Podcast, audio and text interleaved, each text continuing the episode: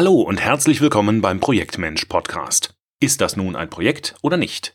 Mit dieser Frage fängt alles an. Und um Antworten auf diese Frage dreht sich die heutige Folge unseres Podcasts. Mit dieser Frage fängt alles an. Ist das nun ein Projekt oder nicht? Zumindest gefühlt und wenn es darum geht, etwas auf die Beine zu stellen. Wenn ich ein Projekt leiten will, dann sollte es auch ein Projekt sein. Doch ob etwas ein Projekt ist oder nicht, ist eine Wahl, kein Naturgesetz. Wenn ich mich entscheide, etwas als Projekt zu machen, dann entscheide ich mich für eine bestimmte Art des Organisierens von Zusammenarbeit. So wie sich unsere Vorgänger beispielsweise entschieden haben, unsere Unternehmen maßgeblich nach dem Vorbild von Taylor, Smith und Ford zu organisieren. Es war eben die geeignete Form der Organisation und Zusammenarbeit, um die mit den anstehenden Aufgaben verbundenen Probleme geschickt zu lösen. Etwas ist kein Projekt, vielmehr entscheide ich mich, ein Vorhaben zum Projekt zu machen. Die Frage, ist der Bau eines Hauses ein Projekt, sollte ich insofern durch die Frage, welche Organisationsform ist für den Bau eines Hauses die am besten geeignete, ersetzen, um das Beispiel Hausbau als Projekt zu nutzen. Wie die Antwort auf die Frage ausfällt, hängt von meinen Rahmenbedingungen ab.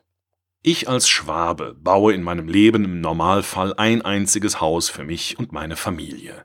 Insofern lohnt es sich für mich kaum, in den Aufbau einer Routine zu investieren, und ich kann es auch gar nicht wirklich, weil mir die Erfahrung aus vielen Wiederholungen der gleichen Sache fehlt. Würde ich den Bau meines Hauses in Form eines standardisierten Prozesses arbeitsteilig organisieren wollen, wäre der Prozess schlecht und das Verhältnis Aufwand für Prozesserstellung zu Nutzen unverhältnismäßig. Der Routineprozess ist für mich also alleine deshalb schon keine geeignete Organisationsform. Ich wähle tendenziell eher die Organisationsform Projekt. Die ist vor allem geeignet, um etwas für mich Neues und Einzigartiges auf die Beine zu stellen. Wer sich entscheidet, etwas als Projekt zu organisieren, organisiert die Zusammenarbeit aller Beteiligten individuell für dieses eine Vorhaben. In diesem Fall muss ich davon ausgehen, dass keiner der Beteiligten weiß, was genau sein Job im Rahmen dieses einen Vorhabens ist und wir wirklich alles abstimmen müssen. Was wollen wir erreichen? Was gilt es dafür zu tun? Wer kümmert sich um was? Wie treffen wir Entscheidungen? Etc. Im tayloristischen Routineprozess ist das Gegenteil der Fall. Ich muss davon ausgehen, dass alles bereits geregelt ist und jeder weiß, was er wie wann tun muss, damit das beabsichtigte Ergebnis entsteht. Im Projekt benötigen wir zu Beginn Zeit, um uns zu organisieren. Beim Routineprozess kommt der Auftrag und wir können sofort in die Umsetzung starten. Was für den schwäbischen Familienvater ein Projekt ist, ist für den Fertighausunternehmer Routineprozess. Hoffentlich. Wäre ich Inhaber einer Fertighausfirma, würde meine Entscheidung vermutlich anders ausfallen. Mal angenommen, ich würde zu 100 Prozent das Haus Typ Martha in seiner Standardausführung verkaufen und bauen. Und dies dazu noch mit meinen eigenen Bautrupps. Dann wäre es unternehmerischer Selbstmord, mich für Projekt als Organisationsform zu entscheiden. Die Transaktionskosten, also der Aufwand fürs Organisieren, würden meinen Aufwand in die Höhe treiben und ich wäre mit Sicherheit nicht wettbewerbsfähig. In diesem Fall ist der Routineprozess überlegen, denn bei ausreichender Anzahl Wiederholungen ist er deutlich effizienter als das individuell organisierte Projekt. Beim Routineprozess organisiere ich einmal für viele Wiederholungen und optimiere im weiteren Verlauf ständig Abläufe und Verfahrensweisen auf Basis meiner Erkenntnisse im betrieblichen Alltag. Ich sorge also dafür, dass jeder nur noch tun muss, was ihm bereits bekannt ist. Sonderfälle vermeide ich. Entweder mein Kunde kauft Typ Martha oder eben gar nichts. Entweder ich kaufe meinen Mercedes, BMW, Audi, Kia, Toyota oder welches Automodell auch immer, wie es der Online-Konfigurator zulässt, oder eben gar kein Auto. Der Routineprozess funktioniert dann wirklich gut, wenn ich definierte, als zulässig erklärte Aufgabenstellungen in die Umsetzung gebe. Mit etwas Neuem kommt der Routineprozess nicht klar. Nun will ich aber mal angenommen kein Haus Typ Martha in der Standardausführung, ich will einen zusätzlichen Wintergarten und ein größeres Schlafzimmer. Ja, dann müssen wir uns abstimmen, reagiert der Fertighauslieferant. Was er in diesem Moment vermutlich nicht erkennt und was in Firmen Tag ein, Tag aus übersehen wird, mit diesem Satz hat er ganz nebenbei die Organisationsform gewechselt. Jetzt wurde aus einem Routineprozess, zumindest in Teilen, ein Projekt. An dieser Stelle einen Gruß an alle Vertriebsgeschäftsführer und Vertriebsmitarbeiter. Gutes Projektmanagement beginnt mit der Anfrage des Kunden. Ab diesem Moment können sich die Beteiligten nicht mehr auf technische Zeichnungen und Abläufe verlassen. Sie müssen sich überlegen, wie sie nun vorgehen, müssen sich abstimmen. Weshalb der Bedarf an Besprechungen stets ein guter Indikator dafür ist, welche Organisationsform im Moment Sinn macht.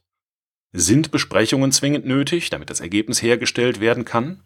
Wenn die Antwort auf diese Frage Ja lautet, dann lautet die pauschale Reaktion Projekt. Dann müssen wir uns zusammensetzen und absprechen. Die Besprechung ist notwendig, ebenso das Organisieren. Wären wir bei Typ Martha in der Standardversion und damit beim Routineprozess geblieben, wäre die Besprechung unnötig. Wobei es nur logisch ist, dass in jedem Fall so viel Routine wie möglich genutzt wird und nur an den Punkten, die Besonderheiten und Abweichungen mit sich bringen, extra Absprachen zur Zusammenarbeit getroffen werden. Die Kunst ist es dann, diese Sonderanteile zu erkennen und bei allen Beteiligten eine gemeinsame Sicht darauf herzustellen.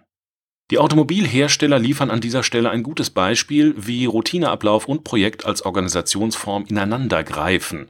Wer ein Sonderfahrzeug, etwa eine gepanzerte Limousine haben will, der kann auch das bestellen, allerdings nicht über den Online-Konfigurator. In diesem Fall muss ein Kunde mit dem Hersteller persönlich Kontakt aufnehmen. Dort werden seine Anforderungen erfasst und der Vertrag geschlossen. Im Routineprozess der Automobilherstellung sind verschiedene Ausfahrten vorgesehen, so dass ein Fahrzeug bis zu einem bestimmten Punkt gemäß Standardablauf hergestellt und dann aus dem Routineverfahren entnommen, sprich ausgeschleust wird. Beispielsweise könnte ich ein Fahrzeug bis zur Hochzeit von Karosserie und Motor gemäß Standard über das Band laufen lassen und dann alle weiteren Arbeiten manuell durchführen, etwa dickere Bleche an und in den Türen anbringen und die stärkere Federung zwecks Panzerung einbauen. Ja was jetzt, Projekt oder Routineprozess? Wir werden bei Projektmensch oft beauftragt, um Projektmanagement in Unternehmen zu etablieren. Dabei erlebe ich stets den Wunsch nach Eindeutigkeit. Wann ist ein Projekt ein Projekt? Woran erkennen wir ein Projekt? Was sind Kriterien dafür, dass es sich um ein Projekt handelt?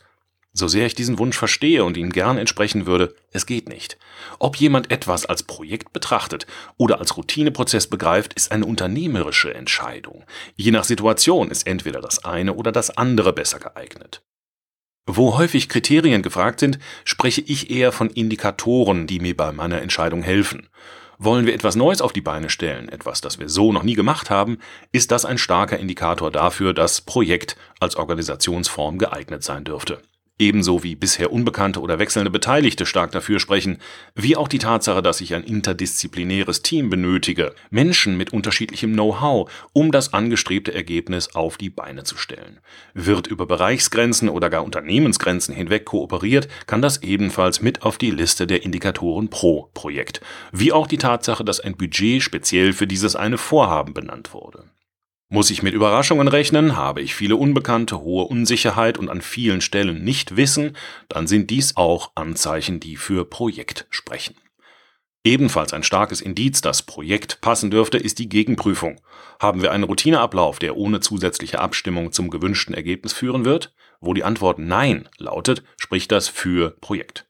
Wo Wiederholungen der immer gleichen Vorgehensweise absehbar sind, spricht das eher dafür, einen Routineprozess zu etablieren, zu standardisieren, die immer gleiche Arbeitsteilung zu nutzen. Wo es sich um Varianten des immer gleichen Ergebnisses handelt und hohe Stückzahlen, spricht das ebenso für Routine, wie auch die Tatsache, dass sich stets dieselben Menschen ans Werk machen, für den Routineprozess punktet. Das gilt dabei nicht nur für die eigenen Mitarbeiter, sondern auch für Partner und Lieferanten. Dabei ist stets wichtig, die Entscheidung ist eine Frage der Perspektive der am Projekt Beteiligten. Wo unterschiedliche Sichten zusammentreffen, steht die Einigung auf die Organisationsform an erster Stelle der zu klärenden Dinge. Um beim Hausbau zu bleiben, für mich als Schwabe ist auch der Bau eines Fertighauses zunächst ein Projekt, denn ich habe viel Nichtwissen, arbeite mit mir bisher unbekannten Personen zusammen, brauche unterschiedlichstes Know-how und werde aus meiner Sicht so einige Überraschungen erleben. Allerdings könnte mich der Fertighausunternehmer überzeugen, das Vorhaben als Routineprozess zu betrachten. Er müsste seinen Ablauf dann so gestalten, dass ich meinen Arbeitsanteil nach einer kleinen Einarbeitung selbstständig und fehlerfrei erledigen kann. Etwa indem er mir eine App überlässt, die mich Schritt für Schritt durch alles Notwendige leitet und mich so gut anleitet, dass ich keinen Unfug produziere. Damit wäre uns dann allen gedient. Ich hätte ein günstiges Haus und der Unternehmer niedrige Kosten. Allerdings müsste es dann schon Typ Martha in der Standardausführung sein.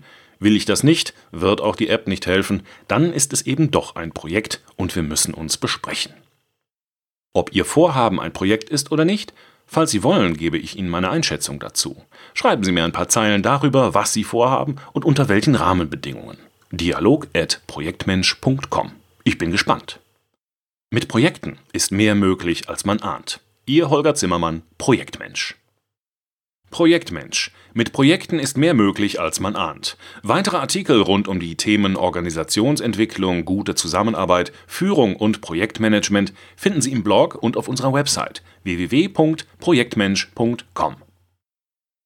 Dieser Beitrag wurde eingelesen von Frank Lindner, Sprecher bei Narando.